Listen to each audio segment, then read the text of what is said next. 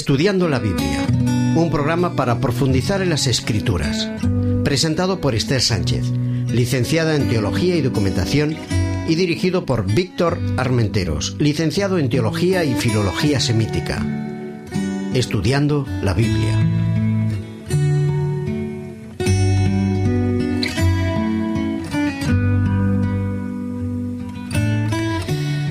Queridos amigos, aquí nos encontramos de nuevo con todos vosotros eh, para presentaros nuestra serie de programas donde estudiamos la Biblia.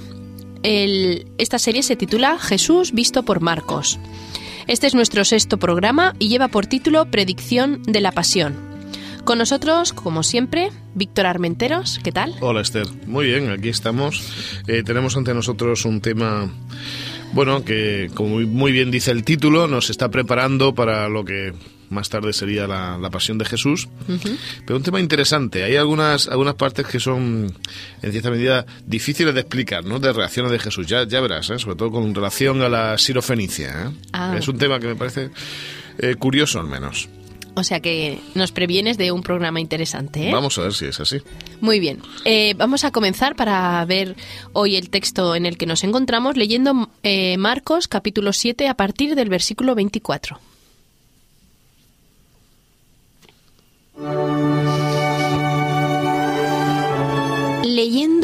La palabra.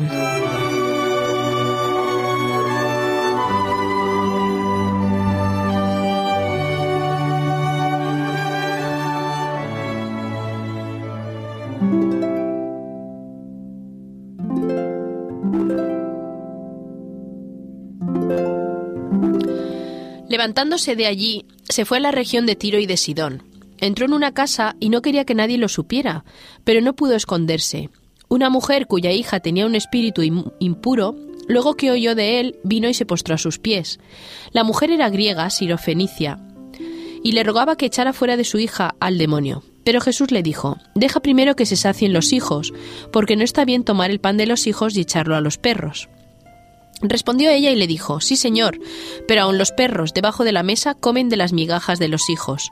Entonces le dijo, Por causa de estas palabras, vete, el demonio ha salido de tu hija. Cuando la mujer llegó a su casa, halló a la hija acostada en la cama, y el demonio había salido de ella. Volviendo a salir de la región de Tiro, vino por Sidón al mar de Galilea, pasando por la región de Decápolis. Le trajeron un sordo y tartamudo, y le rogaron que pusiera la mano sobre él. Entonces, apartándolo de la gente, le metió los dedos en los oídos, escupió y tocó su lengua.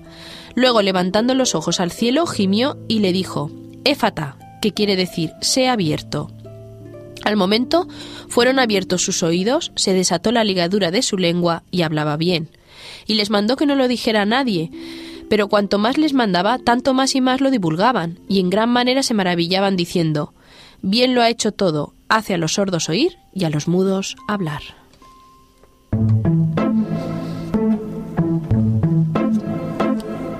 El secreto de las formas.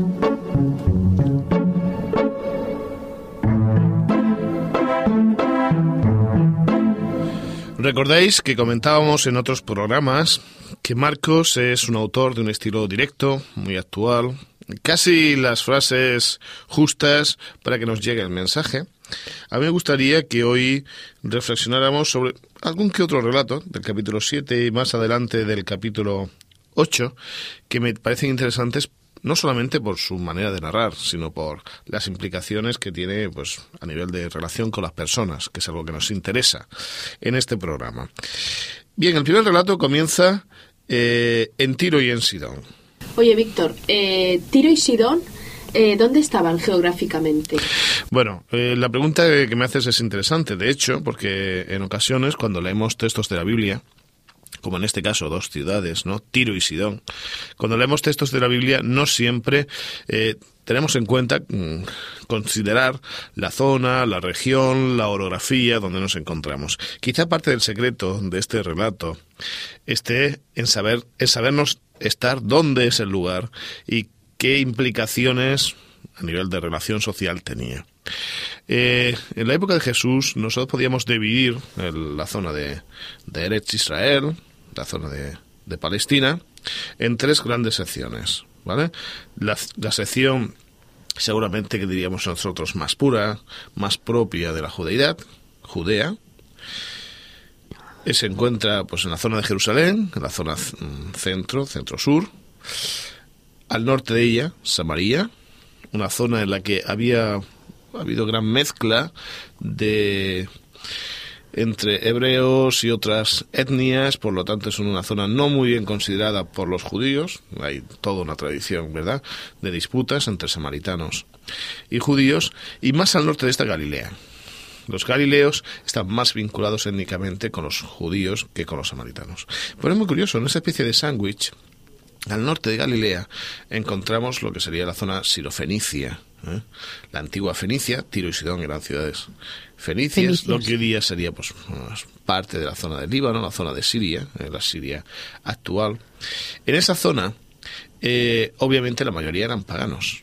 Es curioso que nos encontramos a Jesús fuera de los límites de lo que sería, pues, usualmente el entorno o las tres provincias relacionadas con el mundo judío, ¿vale? ¿Qué pasa? es muy curioso. Él se encuentra con sus discípulos en el extranjero, podríamos decir, y cuando se acerca una mujer sirofenicia con un problema que, que luego comentaremos más adelante, obviamente nos encontramos con una problemática social importante. Una problemática que Jesús en las ocasiones en las que se presenta soluciona de una manera, me parece muy, muy atractiva. ¿no? Primero es mujer. En público era muy difícil que los judíos hablasen con mujeres desconocidas, ¿vale? Segundo, ni siquiera es judía es, una es, una extranjera, es una pagana. El, el, mundo judío, la mentalidad judía de aquella época, era una mentalidad, en cierta medida, no todo el mundo, pero la mayoría elitista. Entonces los goyim, los, las naciones eh, extranjeras, pues no están consideradas al mismo nivel, y menos esa zona, eh, que ellos. De ahí que el diálogo que observamos nos parezca un diálogo un, tanto extraño, ¿no? Pero pensar que ya de base es una mujer que está hablando con Jesús, ya de base es una extranjera que está hablando con Jesús, y está pidiendo algo que para ella pues sería pues... Eh, pues ir un poco a los, a los elementos marginales del milagro, decir, bueno, si puedes, házmelo, si, si, no, pues me aguantaré, ¿no? Yo no tengo derecho. Ella misma había concebido ese concepto de, de élite que tenía el mundo judío, ¿no? Y que se lo autoaplicaba en esa marginalidad. Entonces creo que es interesante tener eso, ¿vale? Otra idea interesante a tener en cuenta el concepto de Mesías, pero lo vamos a comentar en otras secciones del programa.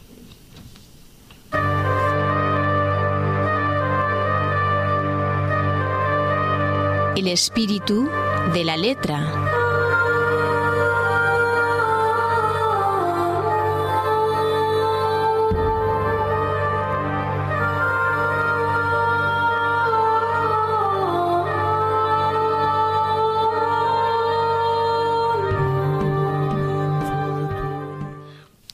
Marcos nos presenta dos milagros con personas que no pertenecen al mundo judío. ¿eh? No son, como diríamos hoy día, pura sangre, no son gente eh, que pertenecían al entorno religioso y cultural de Jesús. Y lo hace seguramente para mostrarnos que Jesús no tenía limitaciones étnicas ni de fronteras, que para él las personas eran personas, a pesar de circunstancias. El primer caso, ya lo mencionábamos, en la mujer sirofenicia, se encuentra en la zona, de, como decía antes, de Tiro y Sidón. El segundo es en, Decápolis. Decápolis, si podemos imaginarnos el mapa de Palestina, se encontraba, encontramos al norte el Mar de Galilea, eh, podríamos decir que al este del Mar de Galilea, una gran región, una religión bastante paganizada, era Decápolis. O sea, vamos a tener el milagro hecho a, a la hija de la, mujer sirofenicia por un lado y por el otro lado un sordo mudo en Decápolis. Ambos casos son personas a las, con las que los judíos no solían tener demasiado acceso en aquella época y casi podemos decir que se encuentran los arrabales, en las zonas marginales de la relación social de un judío en aquella época.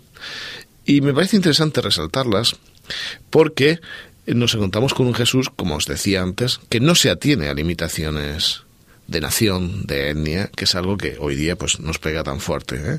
a muchos de nosotros. Mirad, hay un relato que me parece muy interesante eh, y es cómo, se, cómo es el diálogo entre Jesús y esta mujer, Sirofenicia, mujer de que, dice que era griega, Sirofenicia, de origen, de la que no nos dice ni siquiera su nombre. Es muy curioso el texto, ¿no?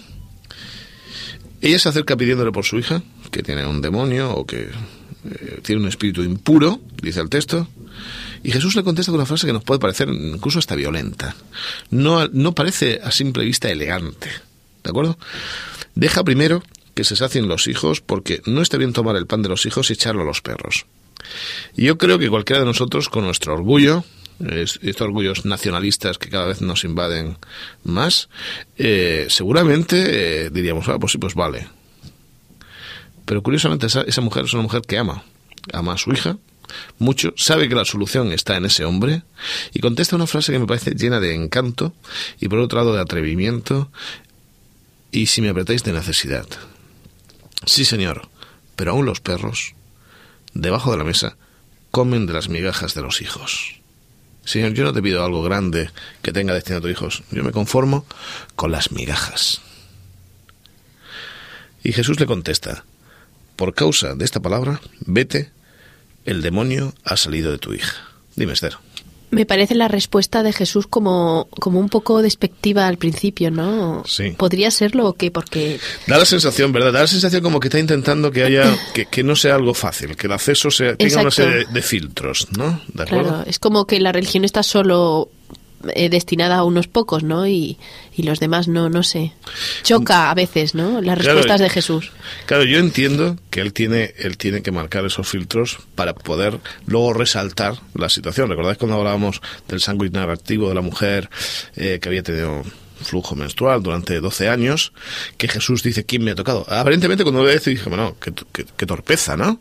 Si lo mejor sería callarse, cuando en realidad lo que está intentando es resaltar una situación. Aquí seguramente Marcos sigue esa línea de pensamiento. Quiere resaltar la situación de que sí, sí, de que esa mujer, aunque la consideren perro, de hecho era una de las expresiones que se usaba en el mundo judío a los que no eran judíos, le llamaban perros, ¿vale? Sobre todo esa frase se usa mucho con relación a los samaritanos, decían cuteos, también les decían perros, ¿vale? Entonces, el usar esa expresión tan común y que esa mujer aún así se rehaga, ¿vale? Ama tanto a su hija que él dice, bueno, por estas palabras, incluso, eh, yo te hago milagro. Está intentando resaltar, me da la sensación a mí en el relato que lo que intenta es resaltar la relación que tiene con esa persona. Seguramente si no se hubiese producido este diálogo, formaría parte de uno de esos muchos milagros que hizo en muchos lugares, que apenas si se mencionan, que forman parte de la multitud. Ese diálogo que llena de fuerza, que sobrepasa los límites de las fronteras, ¿vale? Es el que a mí me parece muy interesante con relación a, a este texto, ¿no? Dice que cuando la mujer llegó ya su, su hija se encontraba bien. Algo parecido pasa con el centurión, si recuerdas. Sí. Y un texto parecido tenemos con el sordomudo. Es un sordomudo además muy curioso. Hoy quizá nosotros usaríamos esta expresión, porque un sordomudo eh, es un sordo que tartamudea, que dice que a lo mejor seguramente eh, no tenía una sordera completa. Dice el relato, volviendo a salir de la región de Tiro, vino por Sidón al mar de Galilea. O sea, está todo el tiempo en una zona eh, extranjera, pasando por la región de Decápolis. Le trajeron un sordo y tartamudo y le rogaron que pusieran la mano sobre él. ¿De acuerdo? Entonces, apartándolo de la gente, le metió los dedos en los oídos, escupió y tocó su lengua. E- Es, es un elemento muy curioso esto, ¿eh? En los procesos que Jesús usa en las curaciones en ocasiones nos parecen casi, casi mágicos, ¿no? Luego, levantando los ojos al cielo, y gimió y dijo, Efata. Me gusta mucho. O sea, que sea abierto, que se abra, ¿eh? La palabra mm, efata es una palabra aramea. ¿eh? Pataj es abrir, efata es que sea abierto, es un futuro ¿eh? de la palabra. eh, o sea, habla acerca de, del abrir algo, de que, se, de que se escuche, de que tenga acceso al mundo. Es muy interesante porque hay muy pocas veces que nosotros encontramos palabras que ni siquiera el, escritor del Evangelio llega a traducir al griego. La dejan original. Son tan intensas. Yo te preguntaría, ¿por qué crees, en este caso, qué les llamaría la atención, Esther, a ese... a Marcos como para ni siquiera traducir la palabra? Efata, ¿tú eh, por qué crees que es curioso? No sé, me imagino el tono como Jesús lo diría, ¿no? El énfasis que pondría en la Una- palabra. Una frase hecha. A lo mejor incluso pensaban que era una palabra mágica y a partir de ese momento Claro. diría, bueno, vamos a poder curar a los sordos diciendo esta palabra, ¿no? Claro, Esto quizás es un sí. poco como- ¿Te imaginas como que se quedase como claro, tradición? claro, la, la magia, eso de abra, abra cadabra o alguna cosa así, ¿no? Sí. Eh, de hecho, eh, que se ha abierto es una, expresión muy bonita, eh, porque no se abre solamente al sonido, esa persona se abre a la vida. Eh, una persona que está aislada, marginada, en Decápolis, una zona apagada, eh, le está abriendo las posibilidades, no solo a él, a toda la gente alrededor. Es curioso que con estos milagros Jesús en realidad prepara el camino que luego continuarán los discípulos cuando lleguen a estos lugares a hablar del cristianismo. Porque más de una vez y de dos ese muchacho escucharía hablar de Jesús. ¿Vale? Más de una vez y de dos, daría testimonio, ya no tartamudeando, sino con una voz seguramente templada de quién era y cómo era Jesús. A mí lo que me llama la atención de este eh, capítulo, eh, o sobre todo de esta sección, es que ya lo veo mucho en Marcos. Eh, todo el tiempo dice que no digan nada a nadie. Claro, hay una primera etapa en que supongo que lo que no quiere es crear adversidad, ¿no? Quiere que el ministerio se pueda desarrollar a tiempo, ¿no?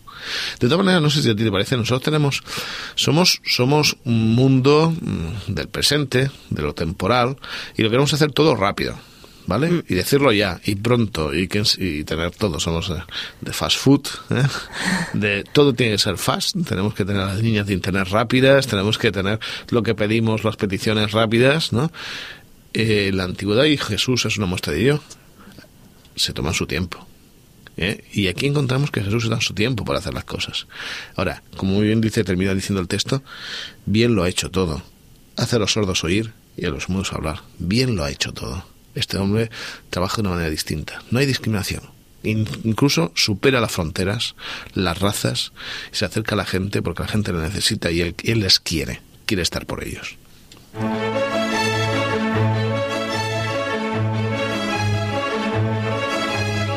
Otras miradas, otras lecturas.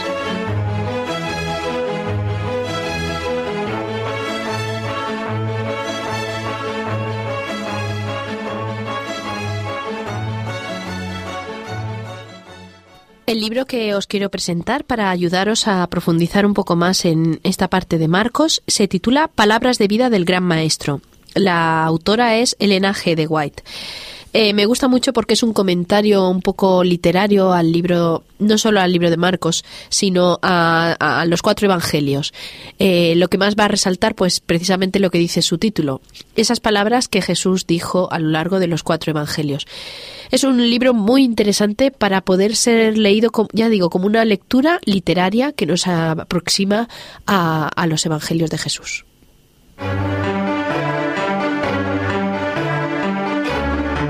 Viva voz.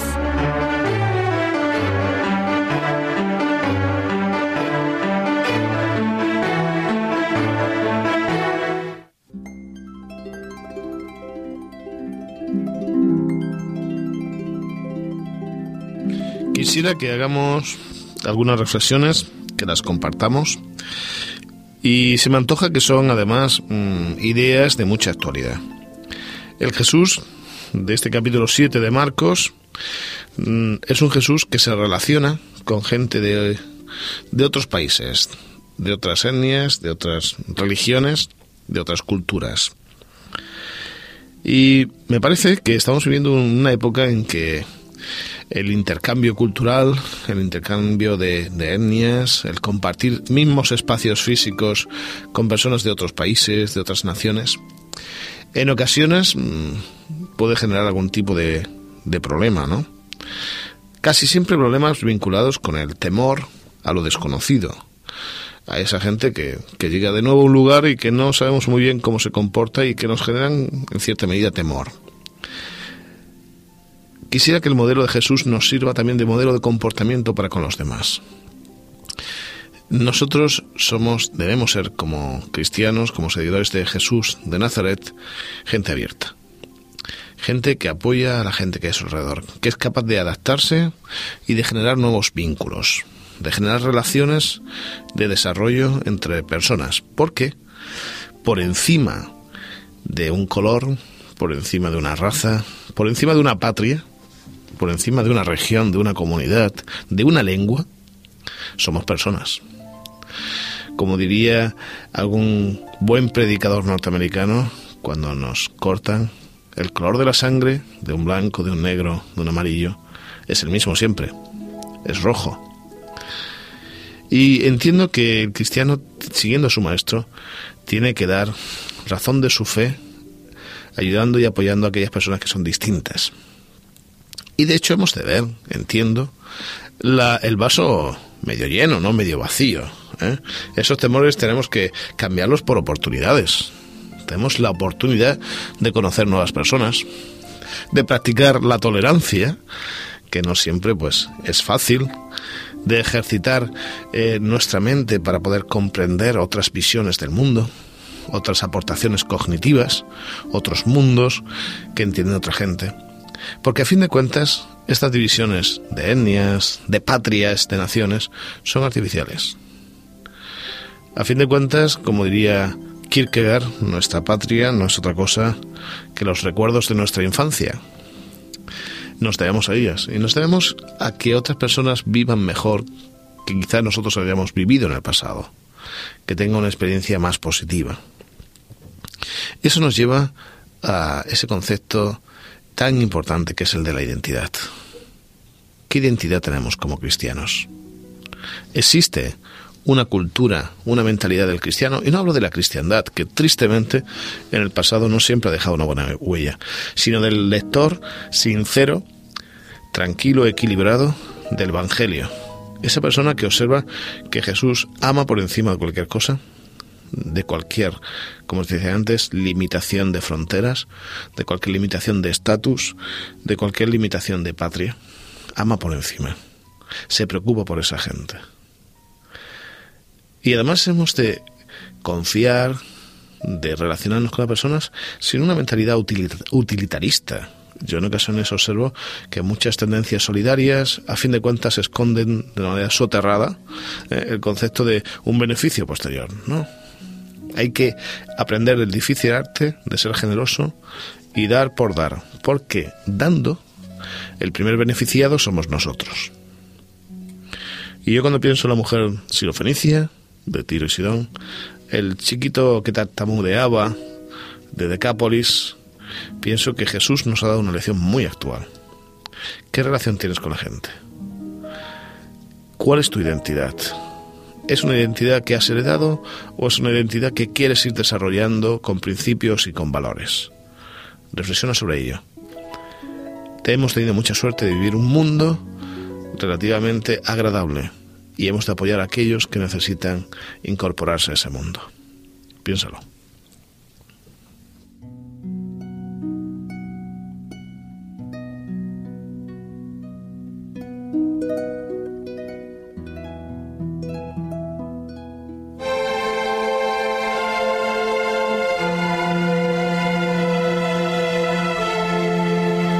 De todo corazón.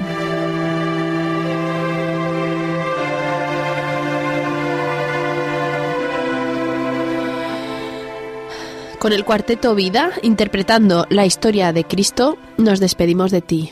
Hasta pronto. La historia de Cristo eterna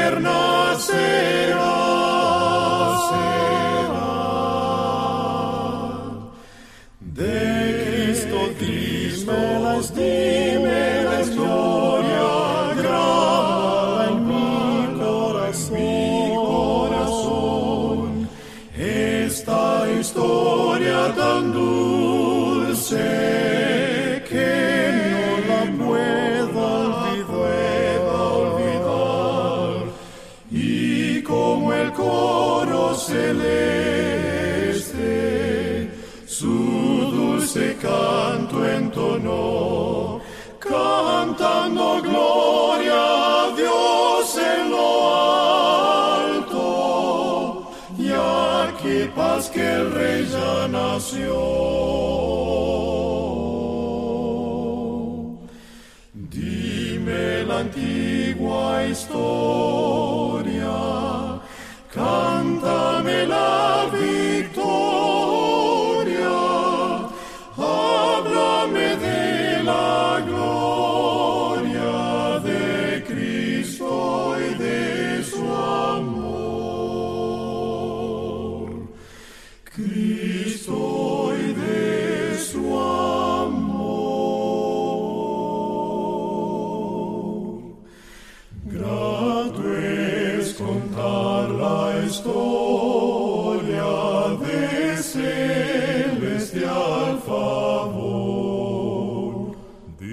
de, Cristo y de su gloria, de, de Cristo y de su amor.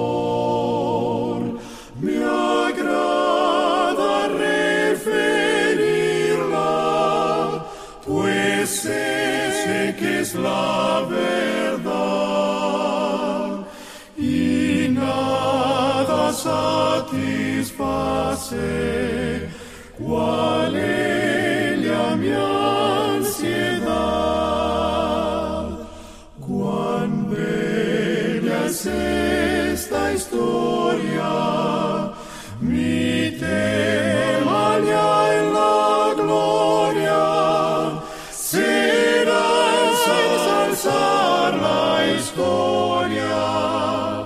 de. Cristo